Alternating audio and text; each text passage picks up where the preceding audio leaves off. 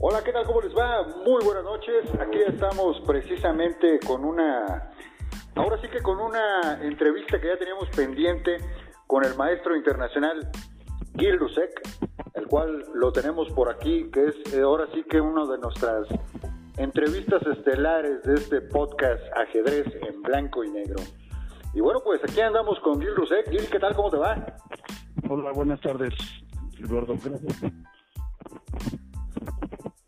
Aquí andamos eh, echándole, echándole ganas, echándole talento con todo esto. Y pues ahora sí que mucha gente aquí en México pues no sabe de, toda la trayectoria que ha tenido Gil Rusek. Gil Rusek, eh, para los que no lo conozcan, es de nuestros maestros internacionales forjados directamente aquí en México. ¿Cuántas veces olímpico, Gil? Jugué seis Olimpiadas mundiales y en dos y en dos eh, Olimpiadas fui de capitán del equipo, uno del equipo varonil y otro del femenil, así que fui a ocho Olimpiadas. Ocho Olimpiadas, ¿y en qué tantos países anduviste? Pues yo sé que eso es, es increíble. Sí, países un poco exóticos, a veces como Kalmykia, que, era, que es una república exsoviética. Bueno, también fui a, a Moscú, a Yugoslavia y a Dubái incluso y así.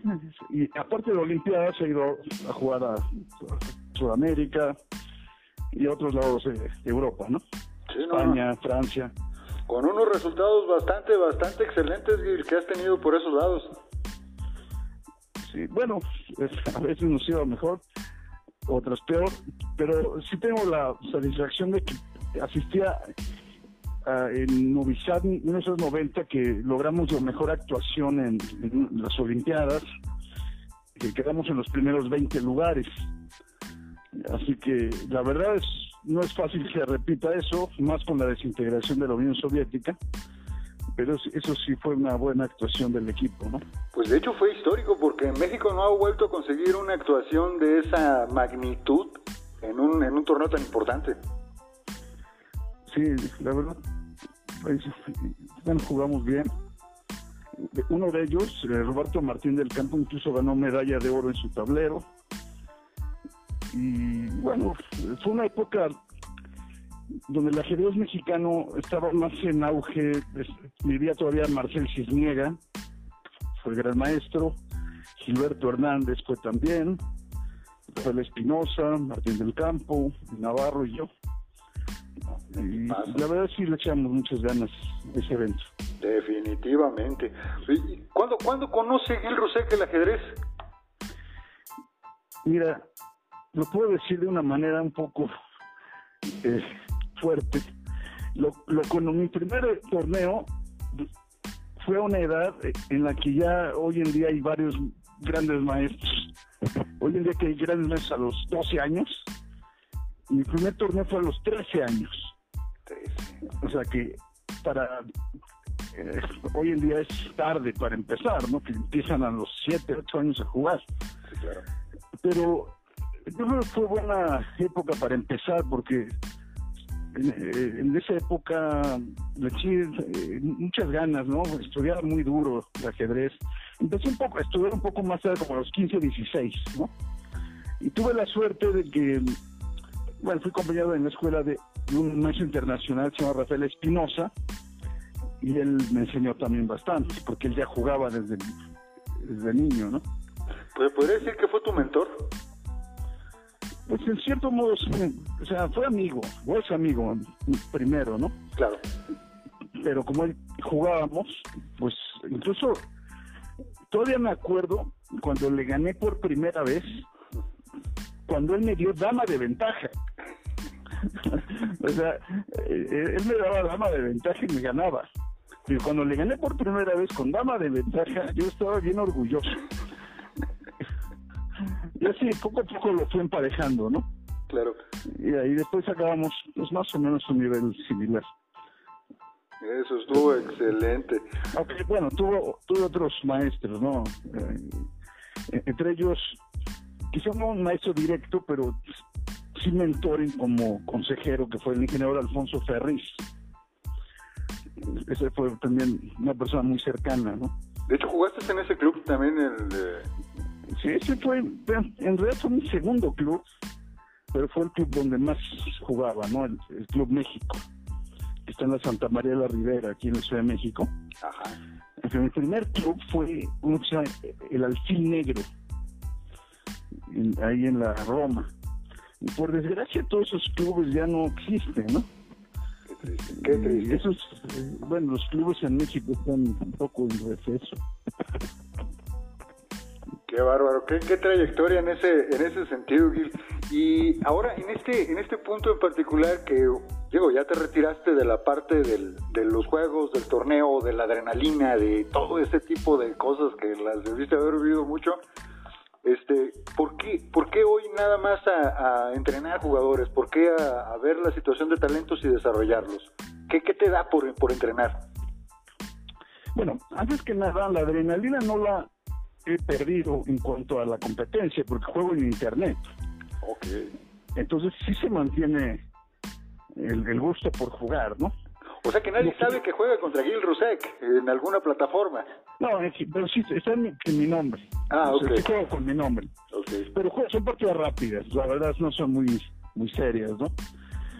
Eh, pero es, digo, para seguir practicando, ¿no? Es eh, poner un poco a andar las neuronas, que no se duerman, ¿no? Definitivamente. Eh, pero sí se nota, sí, es, sí se pierde flexibilidad, motivación y varias cosas. Porque aunque a mí la enseñanza siempre me gustó desde, incluso cuando jugaba en torneos, yo siempre lo combinaba con el aspecto eh, pedagógico del ajedrez, ¿no? Siempre de clases en particulares o en instituciones, y he estado en muchas instituciones públicas, de, hasta en la Policía Federal, una vez estuve. Imagínate. Esa no me la sabía. Yo sabía que habías estado, por ejemplo, en el IMSS. En el IMSS habías estado. Sí, en el Seguro Social estuve unos años, en la coordinación del ajedrez. Eh, bueno, he estado en escuelas ¿no? particulares también, pero también en la policía. Yo fui policía, fui suboficial. Sí, sí, sí. Qué bárbaro, no, esa no me la, verdad, la verdad es que ahí eh, eh, aguanté un año con un mes. ya no aguanté más.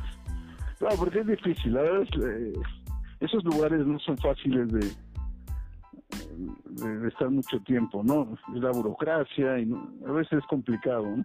Definitivo. ¿No te tocó ningún revoltoso como alumno? No, no. Es que realmente yo no tuve nunca.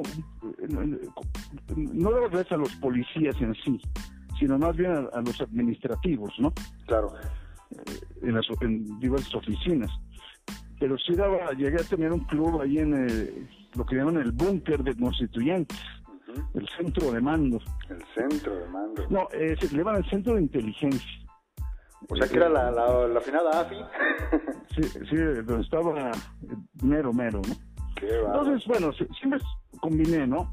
Y también en la escritura, empecé después, pero sí, también le entré con muchas ganas a... Como siempre me ha gustado leer,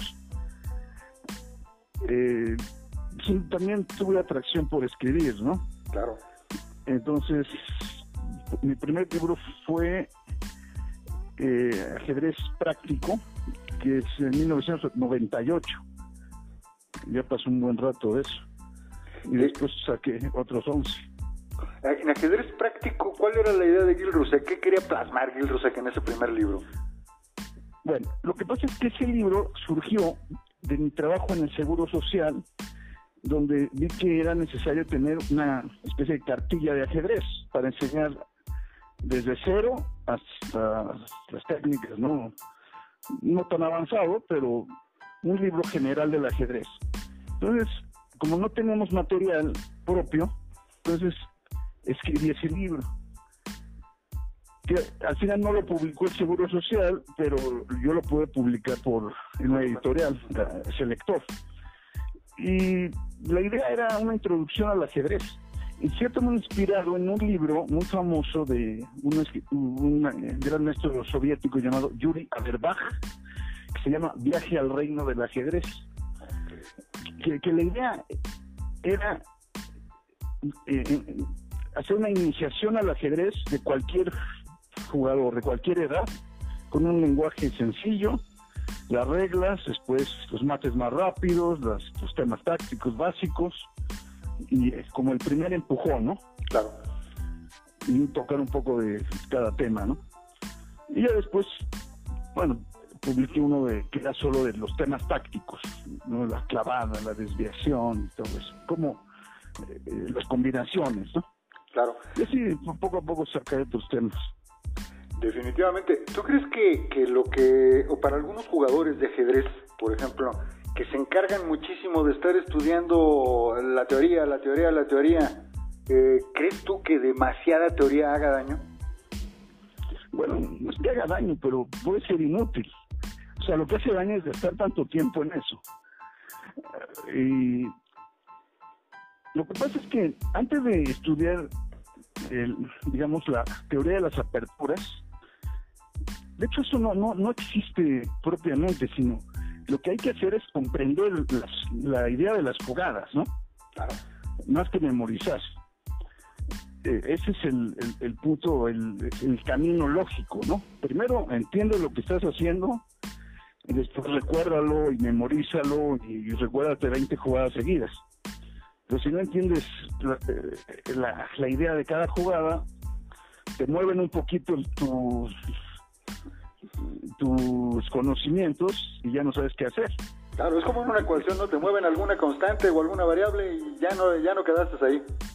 Sí, y, yo he visto mucho, he platicado o he visto analizar a grandes maestros, y no solo grandes maestros promedio, sino de los mejores del mundo, y, y uno ve cómo piensan y cómo comentan sus jugadas, sí tienen un bagaje teórico o de conocimientos previos muy grande, pero se basa en la comprensión. O sea, esa es la base de la, del ajedrecista, entender qué están haciendo, por qué lo hacen eh, y, poder calcular las jugadas, ¿no? Eso es clave también. O sea, buena parte del ajedrez es, cálculo de posibilidades, de variantes. Y y esa habilidad hay que desarrollarla desde más niño mejor. No, sí, yo, yo, creo que alguna situación, y ahorita lo que quiero entender es, es la parte de estarlo practicando, practicando, pero entendiendo la idea, práctica y práctica, y te obligas a pensar en el, en el proceso, ¿no? O en el camino. Sí, esa es la parte técnica del ajedrez. Lo que uno estudia para mejorar es partidas de grandes maestros, ¿no? De campeones mundiales, donde uno entiende la lógica del ajedrez, la apertura, medio juego, final, estrategia, táctica. Por otro lado, la resolución de ejercicios, ¿no? Táctica, principalmente, maten, primero maten uno, maten dos, maten tres, o juegan las blancas y ganan, juegan las blancas y empatan, todo eso, ¿no? Después está el jugar uno mismo. Y, y es algo que hemos comentado antes, que uno aprende o debe aprender de sus partidas y de sus errores. Si uno juega y juega y juega y no aprende de sus propias partidas, pues es como un juego un poco inútil, ¿no? En cambio, si uno juega partidas, las estudia después y, aprende dónde se equivocó o dónde podía jugar mejor y todo eso, pues entonces ya es una enseñanza. Y ahora lo que comentábamos era que los errores propios tienen un impacto mayor en el aprendizaje que cuando uno ve un error de X jugador, ¿no? Entonces hay que combinar esas tres cosas. Pero hay otro punto que no se toca mucho entre en la enseñanza ni en los libros y, es clave y es muy personal también, que es el aspecto, los aspectos psicológicos, emocionales, competitivos. Hay jugadores que saben mucho de ajedrez, pero les decimos que son ajedrecistas de gimnasio. en el gimnasio son buenísimos para lanzar los golpes, pero en el ring ya no tanto. Y hay otros que, que no, no estudian tanto, no son tan técnicos, pero tienen mucha capacidad combativa, ¿no? Son buenos para competir. Entonces eso es algo importante, tener ambición de ganar, tener confianza en uno mismo tener capacidad de concentración, de atención, de dominar los nervios, todos estos aspectos emocionales más que técnicos, ¿no? Y esos no son fáciles de adquirir. ¿eh? No, no, definitivamente. Y ahorita tocaste un punto medular. ¿Tú crees que el ajedrez, digo, yo sé que me queda claro que es un deporte totalmente mental, pero ¿crees tú que jueguen las emociones un, un porcentaje importante dentro de la partida? Sí, muchísimo. De, hecho, hay, hay muchos estudios de psicólogos que han tocado el tema de, de todos estos aspectos psicológicos que hay atrás, ¿no? De hecho, aquí tengo un libro que se llama Ajedrez Magistral. Déjame tomarlo porque hay una cita. Déjame ver si encuentro. Acá, ya lo encontré. El problema es que está, todavía tiene su, su, su plástico. Óigalo. Bueno, eh, dame 10 segundos y, le quito el plástico. Quiero leerte mucho una cita de un psicólogo importantísimo en la historia que se llama Alfred Binet, que fue el que empezó todo esto de las pruebas de coeficiente intelectual. Okay. Y él fue, le gustaba mucho el ajedrez, y dijo algo que me quedó muy impactado. Espérame un momento. No te preocupes, no te preocupes. Porque en ese, en ese punto en particular yo entiendo que las, que las emociones, digo, si, si en la vida cotidiana juegan un papel pues muy, muy importante, porque dice, bueno, le, leía hace poco de una situación de un psicólogo, dice que casi el 90% de todas las cosas que hacemos las hacemos precisamente por emoción. Es decir, y la inmensa emoción que la vivimos todo el tiempo es el miedo. Vamos a trabajar por el miedo a no tener sustento. Vamos a hacer esto por el miedo a esto otro. Entonces, digo, si existe el miedo por todo ese tipo de cosas, pues yo creo que de alguna manera debe de existir alguna situación muy en particular en una, en una partida, al tener miedo de perder. Pero ese miedo de perder en el trasfondo lleva muchísimas cosas a manera emocional. Sí, sí, hay, todo tipo de emociones negativas y unas y otras son positivas. Pero mira, te voy a leer lo que dijo este psicólogo francés. Venga. Dice, si pudiésemos mirar en la mente del jugador de ajedrez, nos encontraríamos todo un mundo de sentimientos, imágenes, ideas, emociones y pasión. Eso es lo, lo que dijo este psicólogo muy, importante en, la historia de la psicología. Entonces, bueno, y, es exactamente lo que un jugador siente en las partidas, las dudas. Decía un amigo este Rafael Espinosa en broma, decía, yo uso el método cartesiano de jugar. ¿Cómo es, cómo es eso? Sí, la duda perpetua. Siempre es que uno empieza una combinación, un plan, y dices, bueno, uno no está 100% seguro que sea el bueno, ¿no? Hoy en día ha cambiado un poco la, un poco, digamos, el ambiente del ajedrez, porque están los, los engines, ¿no? Los programas que valoran numéricamente las jugadas, ¿no? Y eso es muy engañoso, porque el que juega realmente no ve ningún engine, no tiene mucha idea de lo que está pasando. El público sí, sí critica con mucha libertad a los jugadores, pero el jugador está lleno de demonios. Sí, no, claro. Y Alan lo dijo, que solo el que ha jugado sabe la cantidad de demonios con los que uno tiene que convivir cada partida sí, es y por eso es muy emocionante el ajedrez, ¿no? Porque tiene una cosa que no lo tiene otros deportes o otras actividades. Por ejemplo, en el tenis, si uno comete un error, pues no es tan grave porque juegas a otro punto y ya. Pero en el ajedrez, un error... Sí, te cuesta el juego. Te cuesta el juego, te, juega te puede costar el torneo. Y te puede costar años de preparación.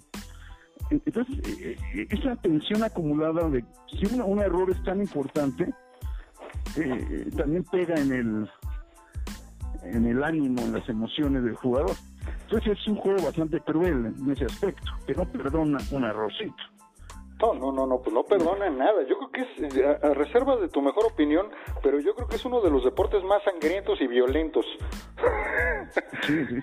Y después uno dice, bueno, voy a tener cuidado en mis decisiones, no me voy a apresurar. Parece buena idea. Entonces uno no se apresura y quiere tomar la decisión bien pensada, pero de repente te das cuenta que te quedan dos minutos al reloj.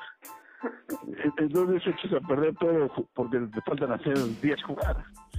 Entonces tienes que mantener un equilibrio entre las dos cosas, entre, por un lado, tenerse mucha confianza para tomar decisiones, no paralizarte, pero por otro lado tampoco hacer la primera que, que te viene a la mente. Y, y eso es un, realmente, todas esas cosas que están detrás de la técnica del ajedrez, o más bien es la parte técnica, de la técnica mental, ¿no? Definitivamente. Los soviéticos le pusieron mucho mucha importancia a ese aspecto, por, por cierto, a, cómo tomar decisiones. Aquí, por ejemplo, por ejemplo, Gil, eh, ¿qué, ¿qué, hacías tú cuando eras cuando eras jugador? ¿Qué, ¿Qué hacías para prepararte antes del torneo? Bueno, antes del torneo sí trataba de que las aperturas las tenga bien aceitadas, ¿no? Pero era otra época, en cierto. No había computadoras cuando empezaba. Imagínate qué grande ya estoy. Bueno, eh, no, no había bases de datos de millones de partidas. Hoy en día, por ejemplo, no puedes quedarte en una sola defensa o una sola apertura, porque te preparan muy fácil. Hoy en día tienes que ir cambiando de aperturas o tener varias. Eh, eh, antes uno podía tener un repertorio más limitado, ¿no? Claro, que era un repertorio que era mucho más difícil de tener bien, bien listo, ¿no? O sea, era muy difícil conseguir la información, las partidas, todo esto. libros carísimos, ¿no? En ese tiempo.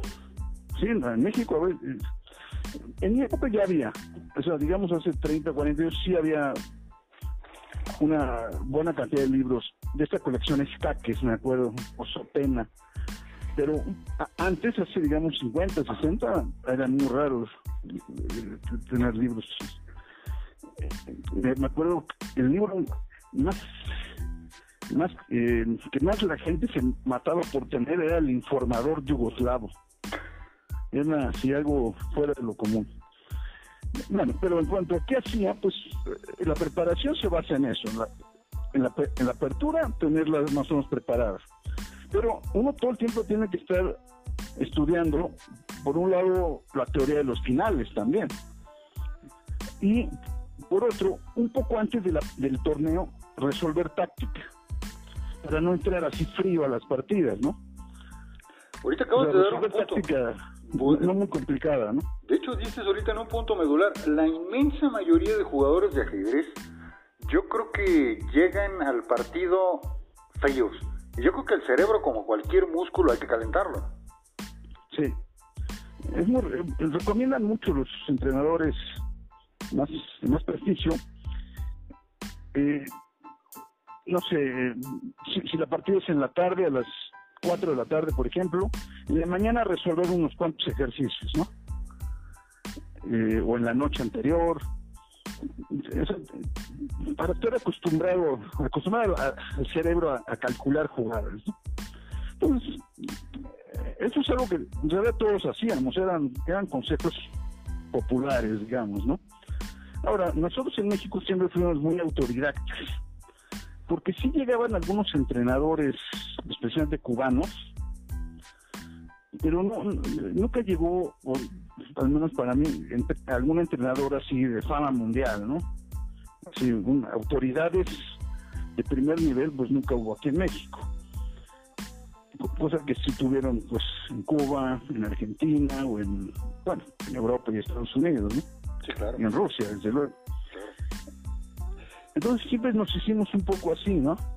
Un poco así improvisadamente, quizá no muy profesional que digamos, y, nos damos cuenta. Yo me acuerdo que nunca tomamos eh, en cuenta, por ejemplo, la preparación física o de o qué comer antes de una partida, cosas así.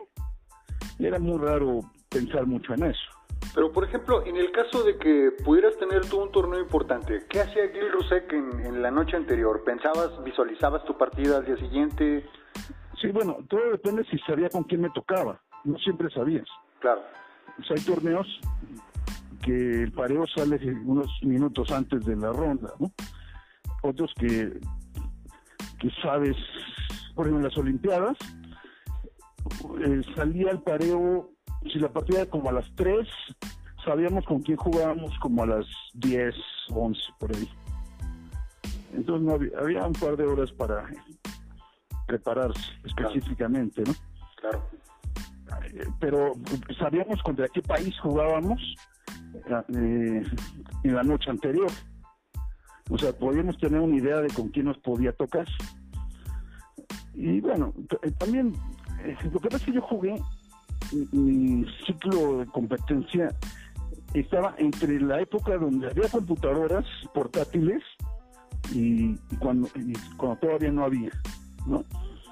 Entonces, cuando ya hubo, pues sí, ya era muy común, era mucho más sencillo, ¿no? O sea, tener bases de datos y preparar a los jugadores, contra jugadores.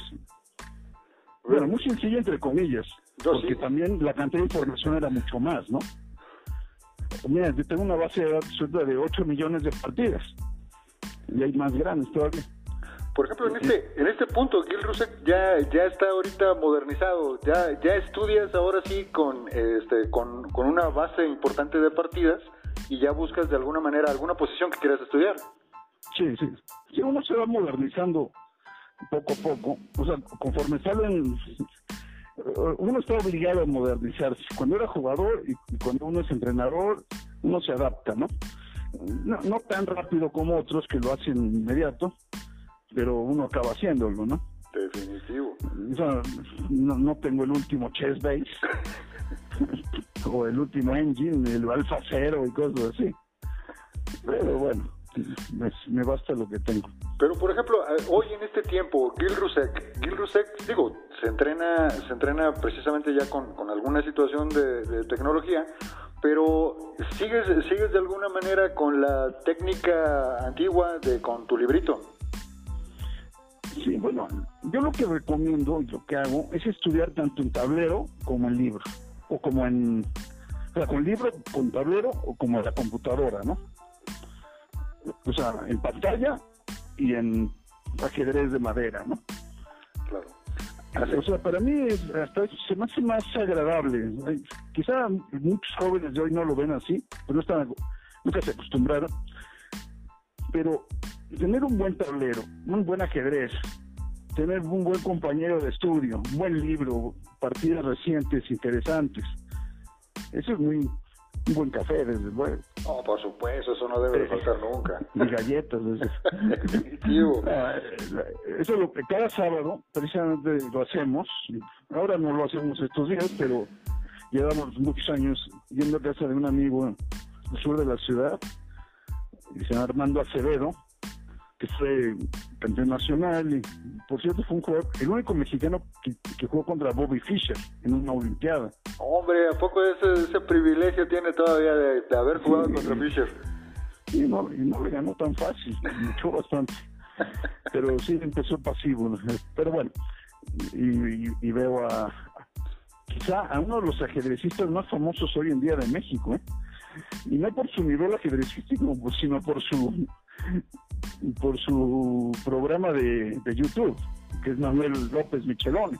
No, bueno, eh, eh, mejor conocido en el bajo mundo del ajedrez como la Morsa. Exacto. Sí, cada sábado nos vemos con otro, o sea, Kenneth Frey, que fue campeón nacional, y la pasamos bastante bien analizando partidas. Ahora estamos haciendo lo mismo, pero en Hangouts, por videoconferencia. Y bueno, no sale igual, pero al menos algo hacemos. Mira, Bueno, bendita sea la eh, tecnología. Sí, la, verdad es que sí. Eh, en resumen, sí, eh, yo sigo manteniendo el gusto por estudiar el ajedrez como antes, ¿no? Pero no le ruego yo al ajedrez de computadora, ni... Hoy en día que no, tenemos, no teníamos antes las retransmisiones de torneos, ¿no? Claro. Antes para seguir un torneo, bueno, había que esperarse semanas o meses para que llegara el, la revista o a veces los periódicos publicaban, a veces no, o, o había que esperarse el libro del torneo. Hoy en día, el jugador en Siberia hace un movimiento, hace E4 y nos llega a nuestra computadora segundos. Un, un segundo después. Claro. Entonces también, hoy en día puedes platicar con cualquier persona en el mundo, ¿no? Por chat, por voz, ¿no? Cosa que antes solo era en el club, ¿no? Definitivo. Yo nomás porque soy católico, si no te dijera que son aparatos del demonio. Sí, tienen algo de demoníaco, es cierto. Pero, pues como todo, ¿no? Todo tiene su... Es como una moneda, su doble lado de la moneda, su parte positiva y negativa.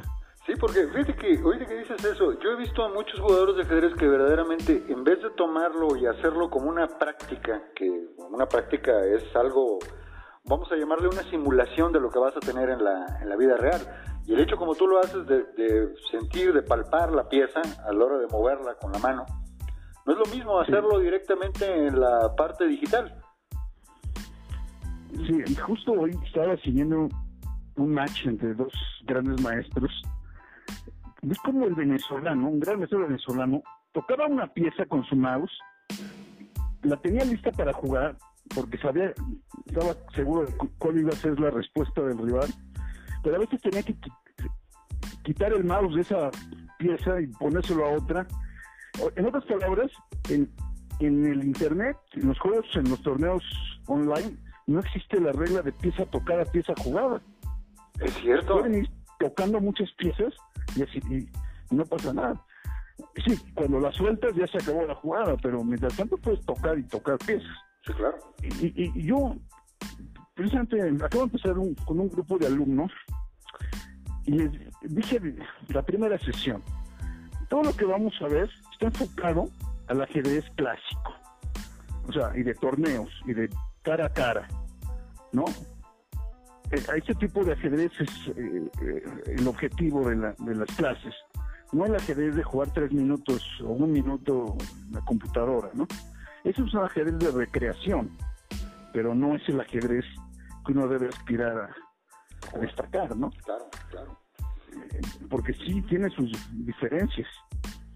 No, pues tiene, tiene, todo, hace todo el sentido. O sea, realmente no existe el pieza tocada, pieza, pieza jugada. Definitivamente que no. Sí, se vuelve un poco serio, ¿no? Claro, que el rival no, no ve la pieza que tú estás tocando. Es la diferencia, ¿no? Sí, claro. Eh, eh, pero sí, es, el ajedrez online también tiene sus pros y contras. Pero una de sus cosas a favor, por ejemplo, si te tiene que agarrar una cuarentena, pues estás muy cómodo en tu casa jugando. y si tienes insomnio a las 3 de la mañana, te metes en uno de muchos clubes que hay y te pones a jugar con cualquiera del mundo. Ah, no, sí, definitivo.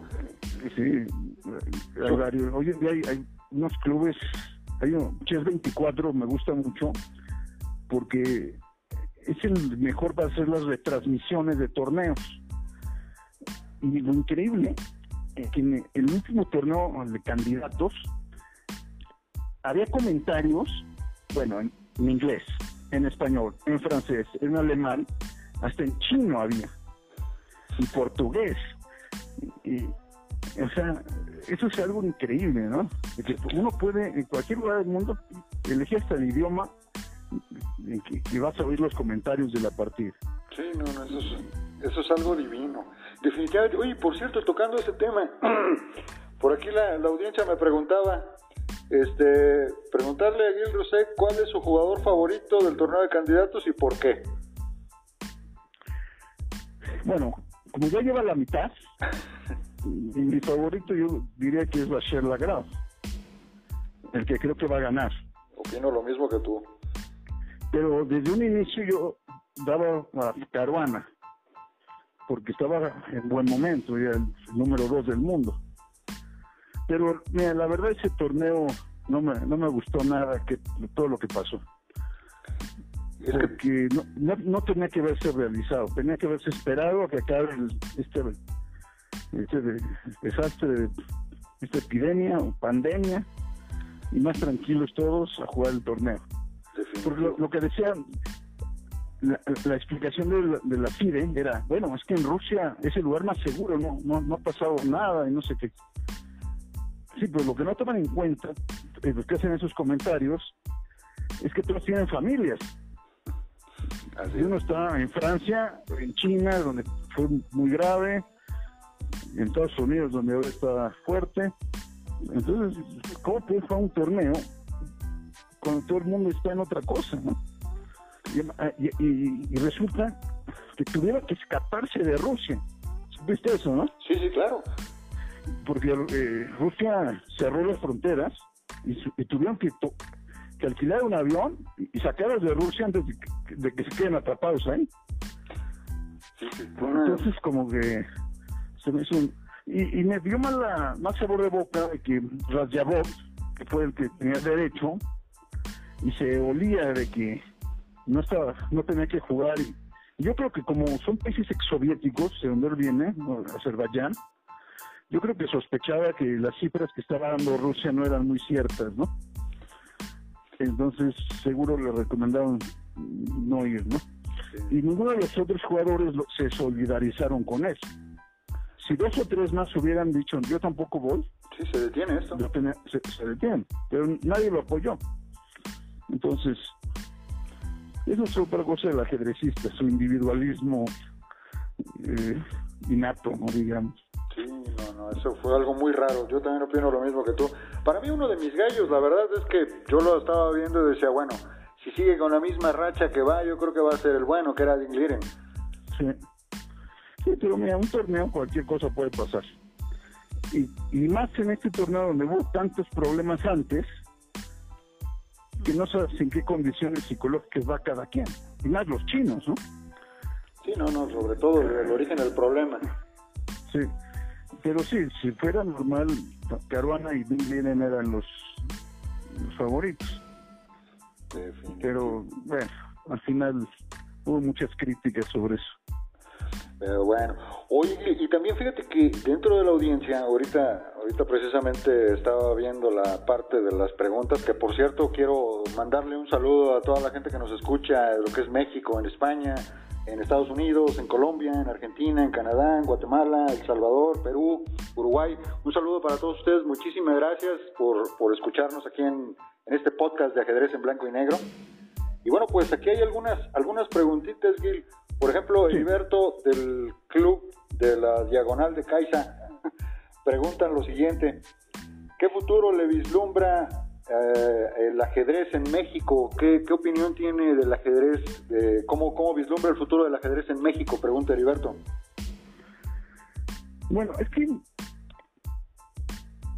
es difícil contestar porque yo creo que hay mucho es muy popular en general el ajedrez en México, se juega en muchos lados, pero de forma poco organizada.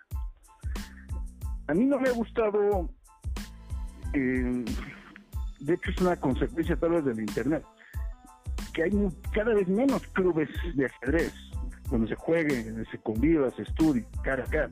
Ahora la gente se queda en su casa a estudiar y hay tal vez menos torneos que antes y tal vez México es diferente que hace de hace 30 años. Yo creo que también la crisis económica ha hecho que, por un lado, que yo, bueno, yo me acuerdo que los papás de hace 30 años, o 40 años, era como algo bonito y lo veían como algo positivo que jueguen ajedrez los niños, que estudien inglés, que estudien computación, ¿no? Para, el futuro de sus niños. Bueno, hoy en día lo malo es que ya solo se quedó en el inglés y la computación. Eh, entonces, como que quizá por la crisis económica, por la situación general del ambiente, eh, y no solo el ajedrez, todas las humanidades están en retroceso. O sea, ya los que estudian humanidades, ¿no? Literatura, historia, filosofía, ese tipo de... que son muy interesantes, pero que para el futuro de un joven son como más arriesgadas, ¿no? Totalmente. Eh, la, gente, bueno, trata de que sus hijos se metan a algo que les pueda redituar más, algo más seguro. Y el ajedrez es lo menos seguro que puede haber. ¿no? Y más si, uno se dedica a la competencia. Eh, entonces, en ese aspecto, no me no, no le doy mucho futuro y no solo México, me refiero a países como México. Y, y un problema de México es que los eventos que ha habido y el apoyo que ha habido ha sido en cierto modo por mecenas, ya sea empresarios o ya sea políticos, que les gusta el ajedrez, lo apoyan, ¿no? Sí, sí, sí. Y es, y es justamente el caso de hoy en día, que el secretario de Hacienda, se llama Arturo Herrera, es muy aficionado al ajedrez y juega bastante bien. Bendito sea Dios, Y- que hasta que tenemos un dirigente que le gusta. Sí, y, él está apoyando, está apoyando a la federación para hacer un programa de alto rendimiento. Sí, algo se, se hablaba de la parte de ahí de los pinos, ¿verdad? Que lo habían dejado como un centro de alto rendimiento para el ajedrez. Sí, y sabe, dieron un salón para el ajedrez y, y lo hicieron muy, muy bonito el, el salón, para ser un buen club.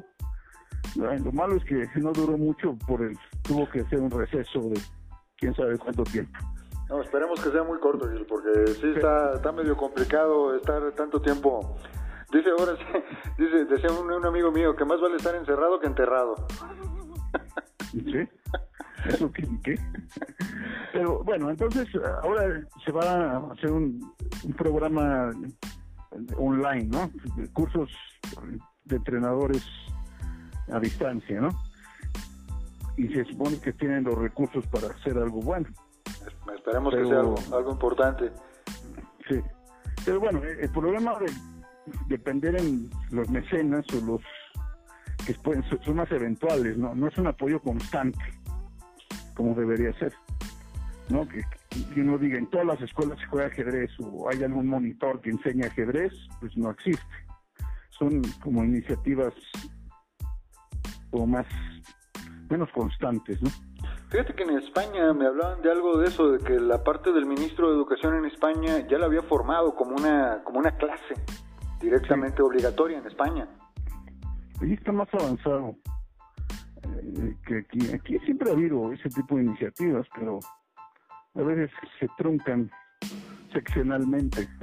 No, no, no. Es que tenemos un, la verdad es que tenemos un sistema educativo que yo creo que está no en la prehistoria, yo creo que está en la prehisteria ya prácticamente, que está diseñado para que, pues para que la gente no piense, literalmente está para que memorice y tan tan. ¿no? Sí, eso, según tengo entendido, lo han tratado de cambiar, pero no sé, no, no conozco detalles. Pero sí, el ajedrez es, como arma educativa es buenísimo, ¿no? Y, yo he visto que muchas mamás que ven a sus hijos con sus vide- videojuegos o que se vuelven realmente violentos o, o demasiado tiempo en su celular. o- eh, ahí es- son las que les suele atraer mucho el ajedrez, ¿no? Tanto en la parte social, que convivan con otros niños, como en la parte meramente intelectual del ajedrez, ¿no? Que los haga pensar. Exacto, que esa es la Y, misión, y- y- y muchas veces las mismas mamás son las que presionan a los colegios para que metan al ajedrez en sus escuelas. Eh, Así que bueno, eh, la iniciativa de los padres a veces funciona, ¿no? No, ojalá y más de algunos de los padres este, presionáramos un poco más para una situación de ese tipo de iniciativas, que sería lo, lo más divino para algunos de los estudiantes. Sí. Oye, también por cierto, hay, hay otras hay otras preguntas. Por ejemplo, Shannon, también del mismo club, pregunta, eh, ¿qué partida es la que más recuerda a Gil Rusek? ¿Contra quién fue y por qué la recuerda tanto? Bueno, una vez, recuerdo varias, ¿no? Algunas fu- fueron porque creo que jugué bien, otras fue porque la situación del torneo era importante, otras fue simplemente por, la- por lo emocionante que fue, ¿no? Claro.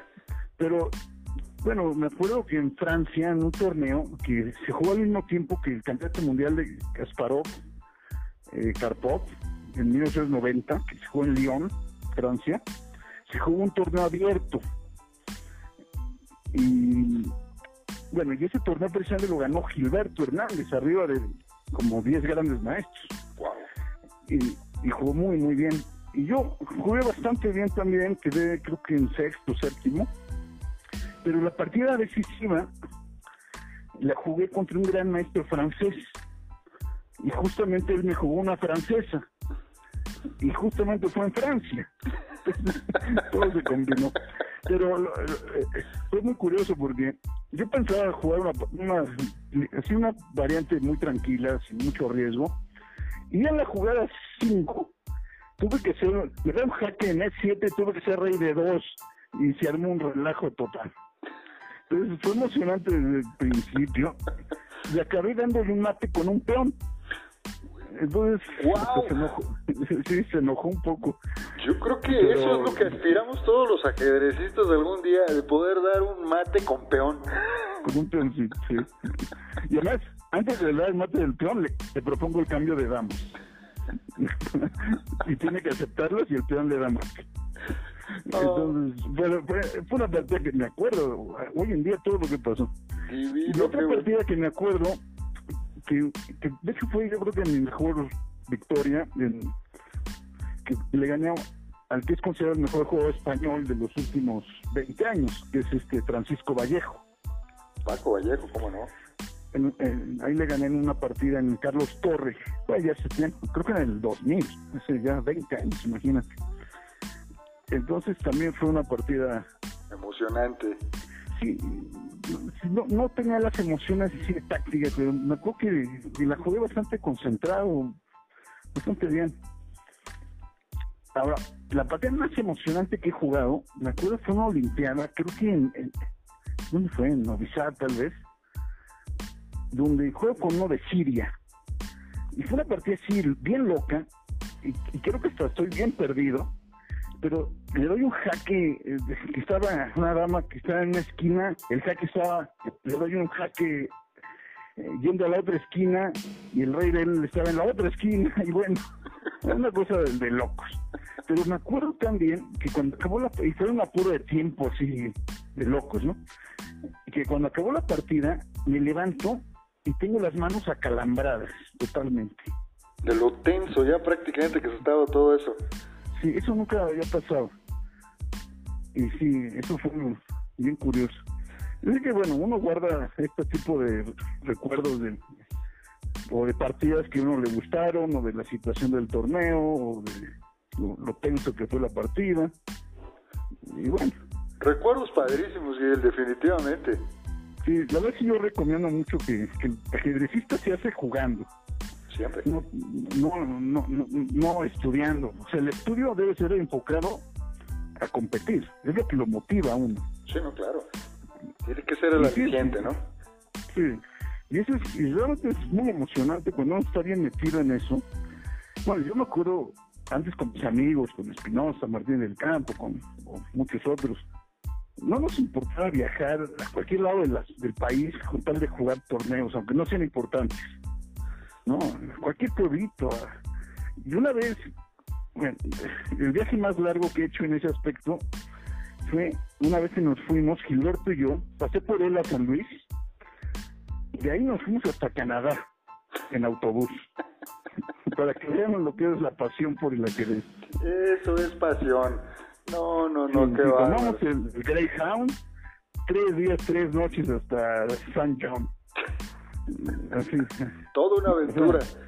Diez horas más arriba de Boston todavía. y sí, pero uno la pasa bien, ¿no? Comiendo ahí en las hamburguesas y los pollos y nada, ningún tipo de lujo. Y, y, y de hecho, ahí en, en, en, la, en, San John nos hospedamos en un Salvation Army. Sí, porque no podíamos, un mes y medio en un hotel era mucho. Que ahorrar. Sí, para durar todo el festival había que meterse en un Salvation Army. Al ejército de salvación rápido. Sí, ahora, eso es algo que yo no, no veo en los jóvenes de hoy, ¿eh? De México, jóvenes así de, no sé, 18, 20 años o menos, no los veo con ese interés y esa pasión de, de ser ajedrecista. Sí, tienes razón, definitivamente lo quieren completamente, este, todo, todo ya en la manita, ¿no? Sí, más fácil, ¿no? Sí, definitivo. Sí, Antes sí, sí era más sacrificio. No, y yo creo que es una de las cosas que también te forjan. Yo creo que como individuo y pues indudablemente como ajedrecista es, es, es válido y básico una, una situación de esas. Definitivamente. Y son buenas historias que uno va pasando, ¿no? Y bueno, el ajedrez sí te, bueno, conoce el lema ese de James Sumus, ¿no? Exactamente. Que somos una familia. Exacto.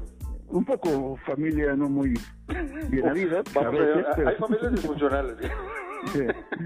Pero eh, en un aspecto sí tiene algo de cierto, de que uno puede llegar a cualquier lado del mundo, no importa cuál, no importa si no entiendes una palabra de lo que están hablando, pero si los ves jugando, hablamos el mismo idioma.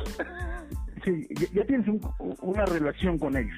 Claro, O sea, si tú propones una jugada, ellos te entienden y, ya empieza una relación que puedes de amistad o de, ¿no? Y, y, puedes entrar en la sociedad como más fácil, ¿no? Definitivo. Entonces eso tiene eso de positivo, como un lenguaje en común, ¿no? Sí, sí, sí. ahora sí que un objetivo, ahora sí que un lenguaje, este, bueno, de alguna forma te une. Que eso es, eso es importantísimo. Y, además es, algo, digamos que políticamente neutro, ideológicamente neutro, no te metes en religión, no te metes en política, no te metes en nada de eso. Exacto. Que solo origina discusiones, pleitos a veces, Aquí estás comentando una partida con otro y es todo, ¿no? Definitivamente. Es un lenguaje totalmente universal. Sí. Oye, y siguiendo con las, con las preguntas, eh, tengo por aquí también otra de un gran jugador también que se llama Carlos Valle. Él, él te pregunta que qué, qué recomiendas para los jugadores de club para mejorar su nivel de juego. Bueno, eh, hay que resolver táctica todo el tiempo. Los, los libros de ejercicios, donde que esos que dicen juegan los blancos y ganan, empatan, eh, todo el tiempo, cada día hay que resolver eh, y, ir subiendo el nivel, ¿no? Definitivo. Eh, por un lado. Y, después no olvidar las partidas de los mejores de la historia. Hay que aprender de ellos, ¿no? y, aunque sean de hace 100 años, no jugaban nada mal, ¿no? Lasker, yo creo que jugaba mejor que cualquiera de México hoy en día. ¿eh? Son, son preciosas las, partidas de Lasker, a mí me encanta verlas. Qué, qué ingenio. en nuestro club de los sábados, Manuel, la Morsa y Frey son muy admiradores de Lasker. Y, y, es un jugador que en México no se conocía tanto, porque, por ejemplo, en la colección Skaker no hubo ningún libro de Lasker cosa que me parece que llama la atención, ¿no? Me refiero a un libro de sus partidas, de su vida y partidas. Y claro, de Capablanca sí había, de Alekin, de Fischer, de Karpov, de Kasparov, pero de las que no había. Y, la verdad es impresionante su habilidad táctica de cálculo. Qué bárbaro. Yo tengo un libro de, de Lasker. Sí, claro. Yo tengo un libro de Lasker que fíjate que me, me gusta mucho darle unas repasaditas de vez en cuando, que es el manual, el manual de ajedrez de ah, Manuel Lasker. Bastante bueno, también unas partidas muy buenas. Y curiosamente viene una con Torre Repeto. Ajá. Sí, yo me acuerdo de ese libro, me acuerdo que está tan mal editado, no, no se veía bien. pero me acuerdo que era un libro que era muy estimado por el ingeniero Ferris, porque, y nos decía, bueno, uno le puede encontrar todo tipo de efectos al libro desde nuestro punto de vista actual. Claro. Pero hay que tomar en cuenta que fue el primer tratado de ajedrez. Sí. O sea, como el de mi sistema, de Nimzovich. O sea, era un que eh, también como escritor era un precursor, ¿no? Y tenía sus, bueno, todo tipo de teorías, y pero sí, es un libro históricamente muy importante. Bueno, y regresando al tema de cómo subir de juego, es ver partidas bien comentadas de grandes jugadores, resolver ejercicios y jugar. Pero jugar partidas lentas y aprender algo de cada uno. Y tratar de jugar contra mejores jugadores que uno, aunque nos peguen en el ego, pero que nos enseñen. No, no, no, pues es que nadie, nadie experimenta en cabeza ajena, ¿no? Tenemos que experimentar por nosotros. Tenemos que caernos nosotros para poder aprender. Sí, porque cuando uno juega, eh, uno, se da cuenta de la dificultad en, la, las decisiones que uno, no ve claras las cosas y compara una jugada con otra y después de repente uno no ve la jugada del rival. Todos son problemas que uno tiene que ir mejorando, ¿no? Pero solo durante la partida uno, uno lo puede. Y, bueno, y lo que decía antes, que para jugar mejor también hay que ser consciente de los problemas no técnicos, ¿no? Sea, tener esa confianza es tan, tan importante en el ajedrez. Cuando uno entra a la partida sin estar seguro de que va a ganar, es el primer paso para perder. Sí, no, no, no. Yo creo que estás en lo cierto si dices que vas a ganar y también si dices que vas a perder. Sí, o sea, hay que entrar con buena actitud, ¿no? Y también no distraerse, tener esa disciplina de concentración, ¿no? Porque siempre uno lo puede distraer cualquier cosa, o algún recuerdo de esto, o algún problema que tiene en la casa. No, hay que tener la disciplina de estar súper concentrado, con ambición de ganar, con confianza, y bueno, tratar que los nervios no lo afecten, ¿no? ¿Tú crees que eso se... Bueno, ponerse nervioso antes de la partida, pero no durante. Eso era lo que te iba a decir. Eh, ¿Eso se puede entrenar, Yo creo que sí, pero es en un entrenamiento que se que es más por, por hábito. ¿no? Entre más partidos uno juega en torneos, y más uno esté acostumbrado a las partidas tensas, más uno está habituado a, estar en ese problema, ¿no? Hay ejercicios que siempre se ponen nerviosos, pase lo que pase. Ah, no, bueno, sí. como Ivanchuk, que es un caso típico. Sí, no, ya, ya son nerviosos por naturaleza. Sí, en general, ese tipo de nervios no son tan buenos, los excesivos, ¿no? Pero la actitud contraria, que es el relajamiento, tampoco es bueno porque eso nos lleva a hacer jugadas como displicentes o despreocupadas o no no no no ponerle la, el interés suficiente. Ahorita dijiste es un punto medular y, y, aquí me gustaría saber mucho tu punto de vista. ¿Tú crees que sea lo mismo atención que concentración? Bueno, seguramente está muy ligado, ¿no? No sé un psicólogo cómo definiría la diferencia entre las dos, porque, por ejemplo, en el sentido de yo estoy poniendo atención en esto, pero curiosamente te estoy, eh, digo, hay gente que es multitask, ¿no? De que están poniendo atención en esto, pero están pensando en aquello. O sea, sí te estoy poniendo atención, pero también se me están viniendo de que dejaste la olla en la estufa. Y, pero te estoy poniendo atención, pero sin embargo estoy pensando otra cosa. Sí, ahora, pero déjame comentar aquí algo, un problema muy del ajedrecista generalmente el ajedrecista no está concentrado las, digamos, las cinco horas de la partida. Máximo concentración tampoco es tan buena idea. Porque hay, debe haber momentos donde te hay, conviene relajarte un poco para descansar. Muchos hacen su jugada y se levantan y dan, caminan un poco, ¿no? Especialmente cuando... Pero bueno, pueden estar pensando en la partida aunque estén caminando, ¿no? Sí, claro. Pero no es el análisis. Fíjate, el, una recomendación de un entrenador soviético muy famoso que se llama Alexander Kotov, que escribió este libro Piense como un gran maestro, que es muy recomendable, decía que un consejo que le, daba a los lectores era, durante tu tiempo, calcula jugadas, o sea, la táctica, y durante el tiempo del rival, piensa en la estrategia, ¿no? Como no sabes qué te va a hacer, en general, entonces, no tiene caso que gastes tu energía en ponerte a calcular variantes que puede ser que no tengan ningún sentido y no, no, van a ocurrir. Entonces, en el tiempo del rival, piensa en los planes, piensa en cosas no tan precisas. Y en tu tiempo, ya concéntrate en las variantes. Y así uno se toma un tiempo para descansar también, para relajarse. Ahora, es muy importante que cuando eh, o sea, cuando te vas a caminar, por ejemplo, te vas por un refresco, un café, cuando regresas, vuelve a, concentrarte al máximo. O sea, si, uno no puede estar concentrado cinco horas seguidas, pero sí, cuando regreses al tablero, buscas la máxima concentración.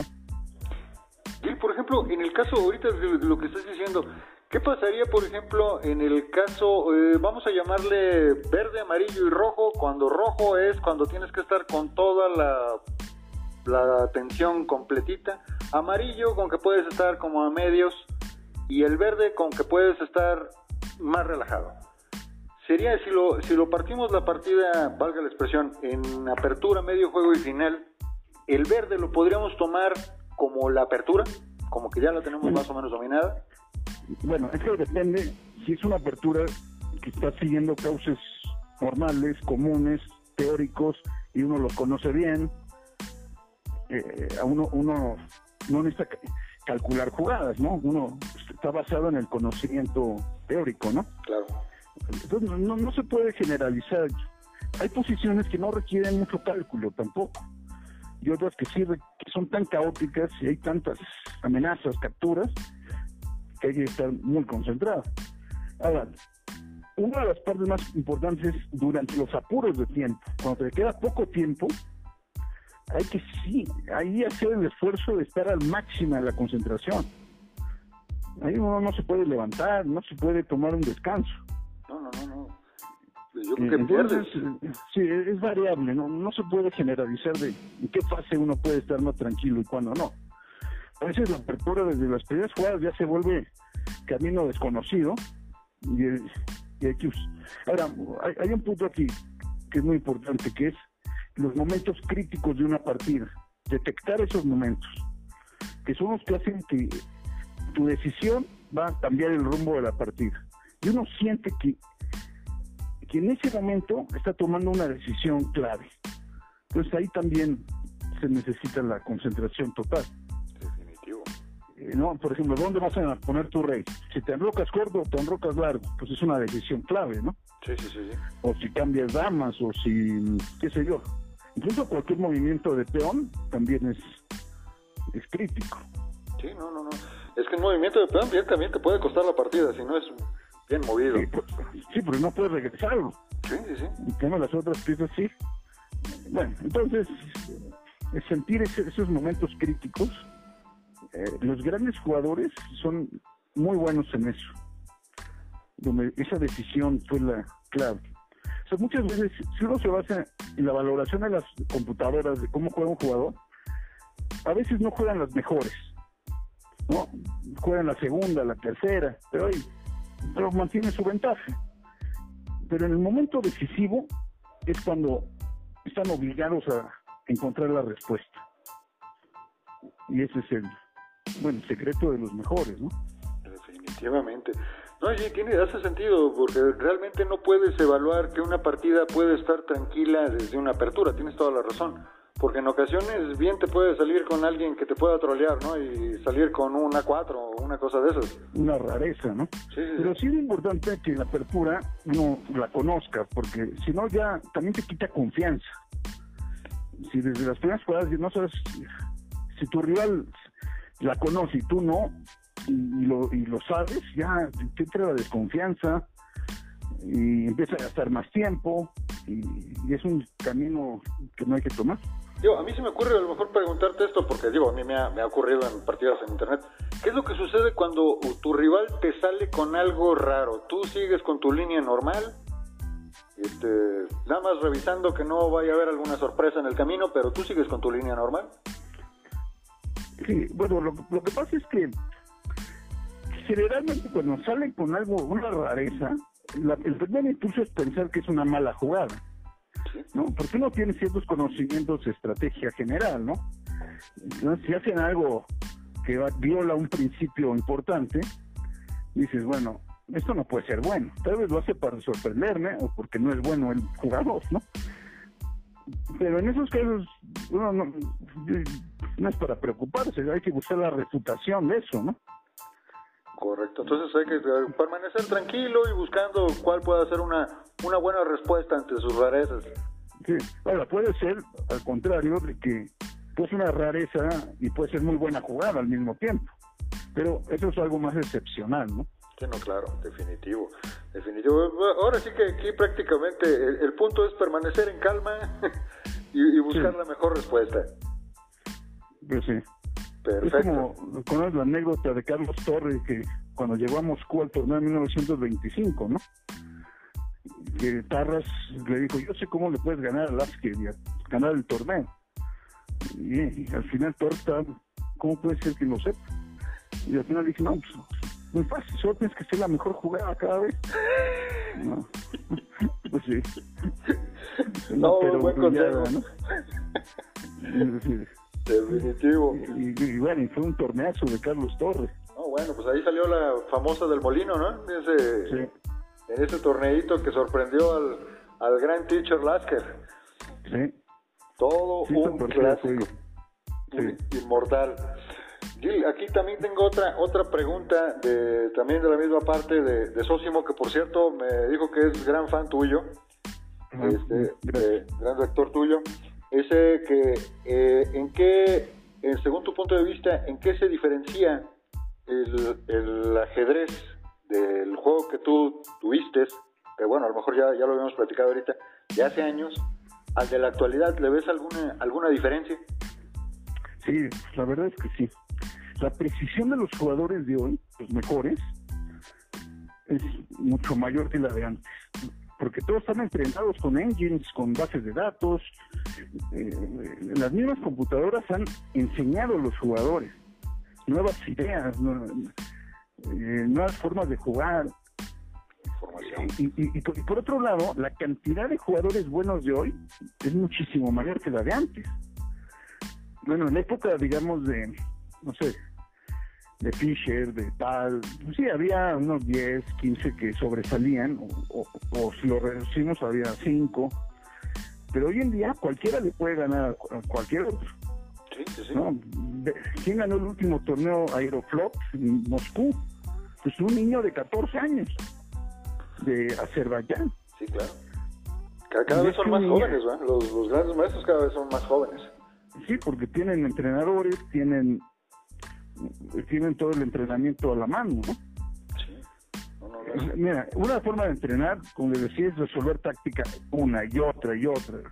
Antes no había muchos libros de eso y la cantidad de, posiciones que uno podía resolver también era limitada, ¿no? Hoy en día, con dos clics, te aparece ya una base de datos de 5.000 posiciones de táctica. Ah, Entonces, eh, el grado de adiestramiento mental es muchísimo mayor y eso es, no está todo globalizado, todo el mundo lo tiene. Después los entrenadores, cuando cae la Unión Soviética, todos los entrenadores del bloque comunista se desparramaron por todo el mundo y, le enseñaron a jugar, a entrenarse a los jóvenes de todo el mundo. Antes eran conocimientos mucho más secretos, ¿no? Sí, ahora como que ya el secreto se, murió, ¿no? Ya la, información está disponible, ya. Sí, no, ya no, no hay secretos, ya uno ya sabe qué tiene que hacer. Digamos, eh, ahora la cosa es tener las oportunidades de jugar torneos, de y digo, hay secretos en cuanto a que son pero mucho más detallados, no más específicos. Pero vean los juegos de la India.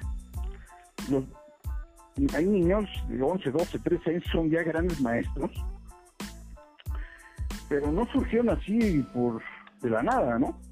La federación o algún empresario les puso entrenadores de primer nivel. Les contrató a Kramnik de entrenador y ahora les contrató a Gelson de entrenador. Sí, no, bueno. Están haciendo unas, unas potencias ya, a, esa edad ya son unas potencias en este deporte. Sí, mira, para darte una idea, las Olimpiadas que yo jugué, digamos del 84, 86, 88, 90, México y la India, si ves la tabla, no había mucha diferencia. Incluso a veces quedábamos arriba de ellos y eso que tenían a Nani. Pero digamos, ahí nos peleábamos. En cambio, las últimas, creo que México quedó en el 100 y ellos en el 4. Ah, bueno. O sea, solo una ilustración de cómo los caminos se fueron para otro lado. No, no, no. Y pues sí, tiene mucho que ver la parte del, del apoyo en ese, en ese punto en particular, definitivamente. Sí, porque es, el apoyo es lo que estimula a los jugadores a jugar torneos internacionales, que los lleven bien entrenados, con no bien, bien hecho el trabajo. Definitivo. Y aquí estamos bastante lejos de eso. Ojalá y algún día nuestros ojos vean ese, ese cambio tan anhelado que se tiene desde hace años. Sí, bueno, es un problema no solo del ajedrez, todo, ¿no? Definitivamente que Y ahora a ver cómo nos pega la pandemia con si a países de primer mundo cómo les ha pegado. Nuestros sistemas de salud están no están a ese nivel. Esperemos que no colapsen como en otros lados, porque es que se puso terrible. Definitivo. Eh, yo sé que, que, estás bien bien ocupado y que de alguna forma pues tienes ya clases que prácticamente ahorita colgamos y casi casi tienes clase ahorita ahorita iniciando. Y vamos a la, a la última pregunta Gil. Me pregunta por aquí este Hugo Murillo que qué se tiene que hacer para entrenar con Gil Rusek ah, eso sí me, me yo, ahora sí que una de las cosas que yo, yo la verdad he comentado siempre, que es, ahora sí que tú estás totalmente ocupado, tu agenda es una agenda bastante, bastante ocupada, mal sales de una clase cuando ya vas a otra. sí, hoy en día, y eso también gracias a la tecnología, eh, las clases en línea nos han facilitado muchísimo las cosas, ¿eh? Y, es mucho más simple. Y, así que bueno, que, se comuniquen conmigo en Facebook y ahí, y ahí, se doy algún consejo. Perfecto. Gil, para, para la audiencia, este, ¿hay manera de que Gil Rusek nos regale algún, algún libro electrónico? Sí, sí, los que quieran vamos a ahora sí que ¿cuál, cuál, libro crees el más el más conveniente para para, para echárselos aquí a la, a la gente? ¿Cuál crees que sea el más adecuado para su situación de entrenamiento? Mira, escribí varios libros de varios temas. Hay uno que se llama Campeones Modernos de Ajedrez, que es eh, una semblanza de los mejores jugadores del mundo desde Botvinnik a Carlsen. Quizá ese libro les, les guste escribí otro que de hecho es mi favorito porque lo escribí para mí, para mí, no, no para publicar. Después se publicó, por suerte, que es uno de, finales artísticos. Se llama ajedrez artístico, precisamente. Y ese me gustaría dárselo a los que les interese el ajedrez, no de partidas de grandes maestros, sino de composiciones, ¿no? Perfecto. Entonces, pues cualquiera de esos, o, bueno, tengo otros de, de ajedrez de partidas clásicas, que es desde Paul Morphy hasta, hasta también. Entonces, pues, si les interesa cualquiera, se los damos en PDF, ¿no? Excelente. no son libros electrónicos en el aspecto de, de que pueden seguir las jugadas en un chess base. No, pero sino pues más bien son, libros eh, eh, eh pasados a PDF, ¿no? Al formato PDF. Claro. Sino que te inviten a ahora sí que a imprimirlo y darle una muy buena muy buena leída. Sí. Definitivo. entonces, que pidan el que consideren, ahí los tenemos libres. Perfecto. Con todos los derechos de autor, además. Por si fuera poco. sí, yo los, no, los puedo distribuir libremente. Perfecto sin problema. Excelente. Gil, muchísimas gracias por, ahora sí que por esta, por esta charla tan amena. La verdad es que estuvo muy, muy, muy ilustrativa, muy interesante el, conocer más y más de contigo. Y este, gracias por invitarme. Y pues ahora sí que cualquier situación, chamacones, si tienen alguna pregunta, ya saben, Gil Rosé que está por ahí en el Facebook. Si quieren eh, hacerle alguna pregunta, por ahí lo pueden encontrar en Facebook. me localizan con mi nombre, ¿no? Literalmente así se busca Gil Rusek. Sí. Gil Rusek, ya lo escucharon jóvenes. Y para cualquier situación o alguna pregunta que después se quiera que, se la transmitamos a Gil Rusek, mi correo electrónico es ehernandezflores.outlook.com. Les repito de nueva cuenta, ehernandezflores.outlook.com. O bien, si quieren preguntar algo directamente a Gil Rusek, búsquenlo directamente en Facebook como Gil Rusek, con doble S. Mi correo electrónico, mi correo es también el nombre tal cual con Gmail. Perfecto, ya se lo saben. Entonces es gilrusek.gmail.com. Listo, bueno, caballeros, pues esto fue ajedrez en blanco y negro. Aquí estuvo Gil Rusek con nosotros. Y pues ahora sí que recuerden que, eh, como, sí que como dice mi, mi lema de siempre, ahora sí que Nunca, nunca dejen en vano nada, todo puede ser nuestro gran maestro y cuando el alumno esté listo, el maestro va a aparecer. Nunca cierren sus ojos ante cualquier persona, ante cualquier situación que pueden ser sus grandes maestros en este mundo. Yo soy Eduardo Hernández, estuvo Gil Rusek con nosotros, esto fue Ajedrez en blanco y negro. Hasta siempre. Déjame cerrar esta parte. Mm.